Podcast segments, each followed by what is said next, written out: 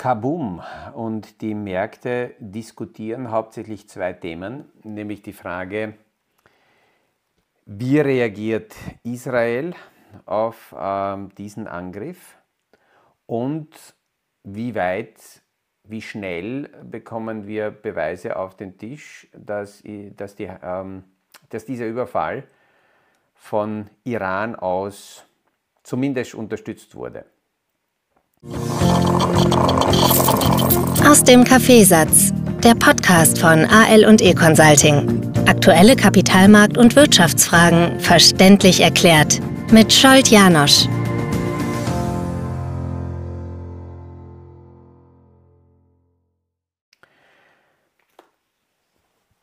Wir haben gestern in der Früh schon darüber geplaudert, dass eigentlich diese Woche ähm, eher, sagen wir mal, eine ja, intensive Fettwoche hätte werden sollen.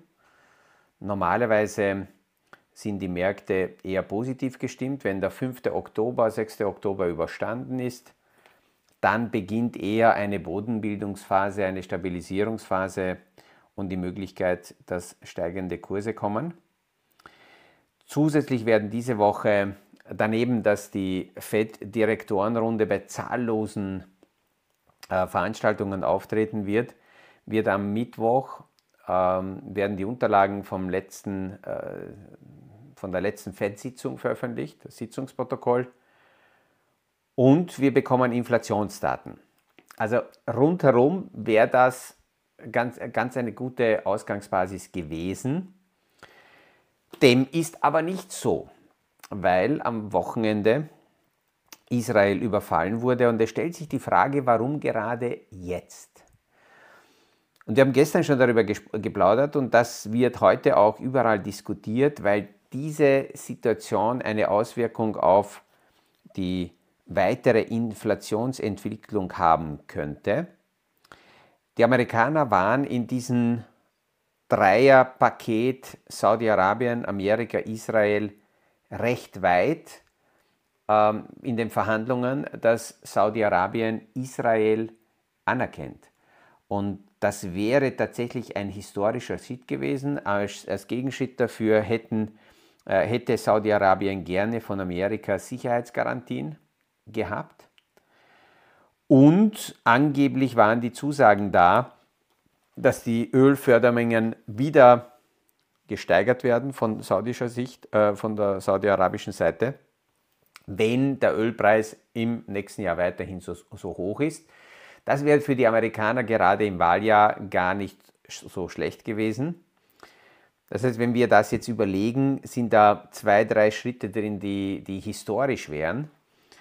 Und dass diese Schritte ja, den Palästinensern nicht gefallen und damit auch ähm, ja, dem Iran nicht gefallen, ist fast logisch und deswegen dürfte dieser Angriff und auch dieser, in dieser Heftigkeit jetzt am, am Wochenende erfolgt sein.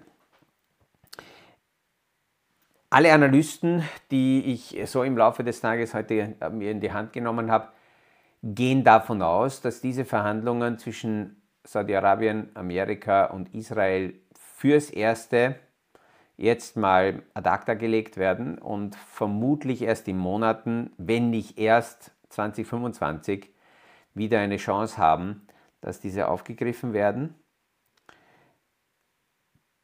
Die Hauptfrage ist nämlich, wie reagiert Israel tatsächlich? Wie intensiv und wie lange? Wenn das kurz ist, aber man könnte fast davon ausgehen, dass hier von der Hamas-Seite hier tatsächlich sehr bewusst eine heftige Provokation erfolgt ist, damit Israel gar nicht die Möglichkeit hat, nur sanft zu reagieren. Der Netanyahu kann gar nicht sanft reagieren. Erstens innenpolitische Spannungen, gerade von der, von der rechten Seite. Und wenn er hier nicht stark reagiert, hat er innenpolitisch weiter Probleme. Und auf der anderen Seite muss er in der Region zeigen, dass Israel weiterhin stark genug ist und nichts zulässt. Ähm, deswegen geht man leider davon aus, dass hier diese Reaktion nicht kurz, sondern etwas länger erfolgen könnte. Und im nächsten Schritt hat man aber gleichzeitig Angst davor, dass Israel möglicherweise die Atomanlagen des Iran angreift. Und wenn das passiert, dann wird das eine noch viel stärkere Auswirkung auf die Energieversorgung haben. Warum?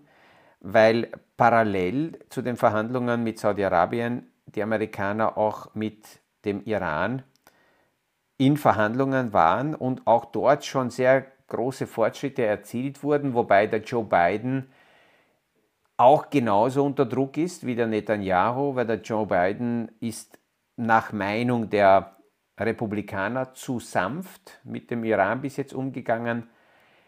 Klar, um hier irgendwelche Kompromisse erreichen zu können. Und hier war die Idee, dass äh, der Iran in weiterer Folge mehr Öl an die internationalen Märkte liefern darf. Eine Statistik zeigt auf, dass die tägliche Fördermenge im Iran im Vergleich zum letzten Jahr, also August 2022, in etwa um 500.000 Barrel pro Tag gestiegen ist. Also die produzieren nicht 500.000 Barrel, sondern zusätzlich 500.000 Barrel. Und eine, eine kurze Berechnung von JP Morgan, glaube ich, äh, zeigt auf, dass etwa 100.000 Barrel täglich weniger plus einen Dollar beim Ölpreis be bedeuten zu den sonstigen Risiken, die dazukommen. Und deswegen auch da die Frage, und da schaut jetzt im Moment auch der Kapitalmarkt darauf, was macht Israel und wie heftig wird die Reaktion ausfallen. Und die Biden-Regierung wird in seiner Tonlage, speziell wenn dann Beweise möglicherweise vorliegen würden, dass, ähm, dass der Iran tatsächlich hinter diesem Überfall steckt, zumindest ähm, in, der, in der Vorbereitung, in der, in der mentalen Geschichte, und ähm, es ist interessant, wenn Amerika sagt, noch liegen keine Beweise vor. Da stellt man natürlich die Frage, seit wann braucht Amerika Beweise, um irgendwelche Schritte zu setzen? Also man sieht, dass hier äh, versucht wird, sehr vorsichtig die Situation aufzugreifen. Also diese, diese Ereignisse haben alles überdeckt, was normalerweise für diese Woche eher als positive Wochen äh, Rahmenbedingungen vorbereitet waren. Und ähm, ja, es ist wieder mal nicht langweilig, die Märkte werden damit äh, äh, beschäftigt. Die Stabilisierungsversuche des Marktes waren tatsächlich letzte Woche da und die Stabilisierung wird von den Anleihen ausgehen müssen. Die großen, die, die langlaufenden Anleihen haben, das haben wir auch gestern besprochen, teilweise zwischen 50 noch länger laufende 60, 70 Prozent an Kurswert verloren von ihrem Spitzenwert. Und das wirkt sich natürlich aus, weil das in den Büchern irgendwo drinnen ist. Und gerade Anleihen haben normalerweise eine andere Sicherheit für Kredite, wenn das gehebelte äh, Finanzierungen sind und 50 Prozent Kursrückgang ist schon heftig. Äh, deswegen beobachtet man derzeit die Anleihenmärkte auch sehr, sehr stark. Auf der chinesischen Seite ist wenigstens wieder mal was Positives. Ähm, die Vorbereitungen für ein Wirtschaftstreffen zwischen China und Amerika laufen wenigstens gut und es schaut ganz danach aus, dass im November Xi Jinping und Biden sich treffen sollten. Das wird wiederum positiv gesehen und wir sehen, dass in, einer globalen Zusammenstell äh, in einem global zusammengestellten Portfolio immer bestimmte Regionen aufgrund der aktuellen Ereignisse stärker nach oben ziehen, dafür andere zurückfallen oder umgekehrt, manche Bereiche zurückfallen, dafür andere Bereiche davon profitieren. In der aktuellen Situation ist es so, dass Weiß wieder kritischer geworden ist. Im Mittleren Osten äh, China und äh, die asiatischen Märkte eher davon kurzfristig profitieren. Was noch positiv ist als Meldung, dass in Amerika die Autobauer die Streiks nicht ausweiten werden, beziehungsweise die Gewerkschaften in der Autoindustrie haben beschlossen, dass sie die Streiks nicht weiter ausweiten. Das ist wiederum gut für die Unternehmen. Ford, Stellantis, GM können damit rechnen, dass endlich äh, die Arbeiter wieder zurückkommen und nicht mehr gestreikt wird. Sie haben recht hohe Lohnsteigerungen äh, der Gewerkschaft angeboten und im Größenordnungsbereich von etwa 20 bis 25 Prozent Lohnsteigerung Das ist schon heftig. Und gerade in solchen Phasen, wenn wir sehen, dass an den Märkten kurzfristig äh, aufgrund von politischen, geopolitischen oder regionalen Ereignissen die Kurse durcheinandergewirbelt werden, ist ganz wichtig, sich bewusst zu machen, dass langfristig solche politischen Börsen sehr, sehr kurze Beine haben, sehr kurz dauern und deswegen darf ich mich nicht aus der Ruhe bringen lassen. Ich muss mir also immer wieder klar die Frage stellen, wie viel ähm, Kapital ist dafür geplant, dass das in meinem Anlageportfolio ähm, veranlagt wird. Ähm, welche Aufteilung, welche Positionen halte ich für ganz wichtig. Und sinnvoll ist es in manchen Bereichen nicht mit physischen, sondern mit, mit mentalen Limits zu arbeiten.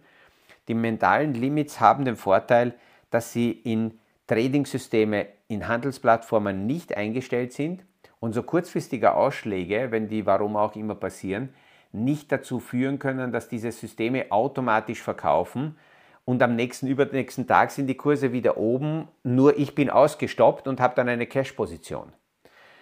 Mentale Limits haben den Vorteil, dass ich beobachten kann, was an den Märkten passiert, grundsätzlich eine Untergrenze eingezogen ist, damit ich sagen kann, okay, wenn die Kurse nicht nur wegen kurzfristigen Ausschlägen, sondern wegen ähm, welchen Rahmenbedingungen, Veränderungen auch immer langfristig äh, diese niedrigen Kurse erreichen, dann ziehe ich die Reißleine und walte mal ab, um dann wieder möglicherweise in diese Position einzusteigen. Es hält mich ja nichts davon ab, tagtäglich immer wieder in Positionen, die interessant sind, einzusteigen. Was wir letzte Woche gesehen haben, und das war, muss man auch dazu sagen, das war am Freitag, ist so nebenbei eigentlich untergegangen, dass die Arbeitsmarktdaten in Amerika sehr stark waren. Die Meldung, die am ähm, Freitag rausgekommen ist, die, die, die war brutal stark. Erwartet haben die Marktbeobachter in etwa 170.000, 180.000 neu geschaffene Jobs und daraufhin sind fast doppelt so viele rausgekommen. Größenordnungstechnisch, ich habe mir das irgendwo aufgeschrieben, schaue ich gerade, etwa 340.000. Und trotzdem haben die Märkte darauf nicht re äh, negativ reagiert. Vor diesen Arbeitsmarktdaten ist man davon ausgegangen, dass wenn zu viele Jobs ge geschaffen werden, ah, da habe ich es, wenn zu viele Jobs geschaffen werden, nämlich deutlich mehr als 190.000, dass das von den Märkten eher als negativ aufgefasst wird, weil die Marktteilnehmer dann davon ausgehen, dass die Wirtschaft zu stark ist und die amerikanische Notenbank bei der nächsten Sitzung noch einmal die Zinsen heben dürfte und noch länger mit hohen Zinsen weiterfahren will. Wenn die neu geschaffenen Jobzahlen niedriger sind, dann geht man davon aus, dass die Wirtschaft nicht so äh, stark ist und mittlerweile schon Probleme sichtbar sind und deswegen die amerikanische Notenbank die Zinsen nicht heben wird. Jetzt sind statt 190.000 340.000 neue Jobs geworden und trotzdem ist der Markt nur ganz kurz in die Knie gegangen und hat dann sofort sehr positiv ins Wochenende abgeschlossen Warum? Naja, weil eher die Marktteilnehmer sich darauf konzentriert haben, dass die Arbeitslosigkeit nicht gestiegen ist, äh, nicht gefallen ist, sondern die ist konstant geblieben und die Löhne sind nicht so stark gestiegen, wie man das erwartet hat. Aufgrund der Streiks in den einzelnen Industriebereichen sind die Lohnsteigerungen trotzdem eher moderat ausgefallen. Also wir sehen, dass äh, egal was passiert, die Märkte immer sich das raussuchen, was aktuell am besten passt. Und deswegen ist es zwar als informierter Anleger, ist es gut zu sehen, was passiert, aber fürs eigene Portfolio ist es immer wieder wichtig, das Ganze auf Distanz zu schieben, um aus der Ruhe heraus äh, die Portfoliozusammenstellung zu betrachten und nicht hektisch nur aufgrund von akuten Ereignissen äh, hin und her zu springen. Ja, das waren so kurzfristig jetzt äh, mal heute die wichtigsten Neuigkeiten. Ich denke, dass wir morgen nach der Veröffentlichung des Sitzungsprotokolls wieder neue Gedanken haben werden von der Notenbankseite her.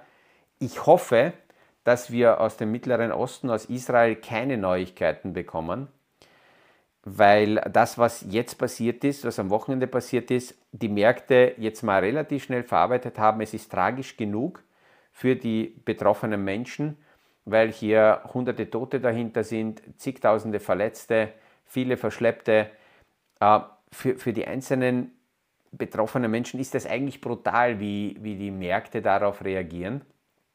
Aber wenn wir das heute hier und in diesem Podcast aus dem Kapitalmarkt sich betrachten, dann wäre es ganz gut, wenn wir da nicht irgendwelche neuen Überraschungen hören, äh, weil das muss dann wieder von den Märkten verarbeitet werden. Und ähm, äh, leider ist davon auszugehen, dass in der aktuellen Konstellation nicht positive Überraschungen kommen würden, sondern sogar belastende negative Überraschungen.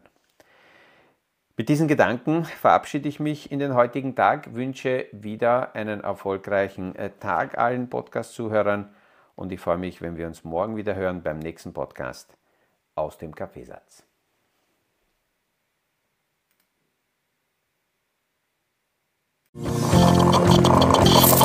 Das war aus dem Kaffeesatz, der Podcast von AL und E Consulting zu aktuellen Kapitalmarkt- und Wirtschaftsfragen, verständlich erklärt mit Scholt Janosch.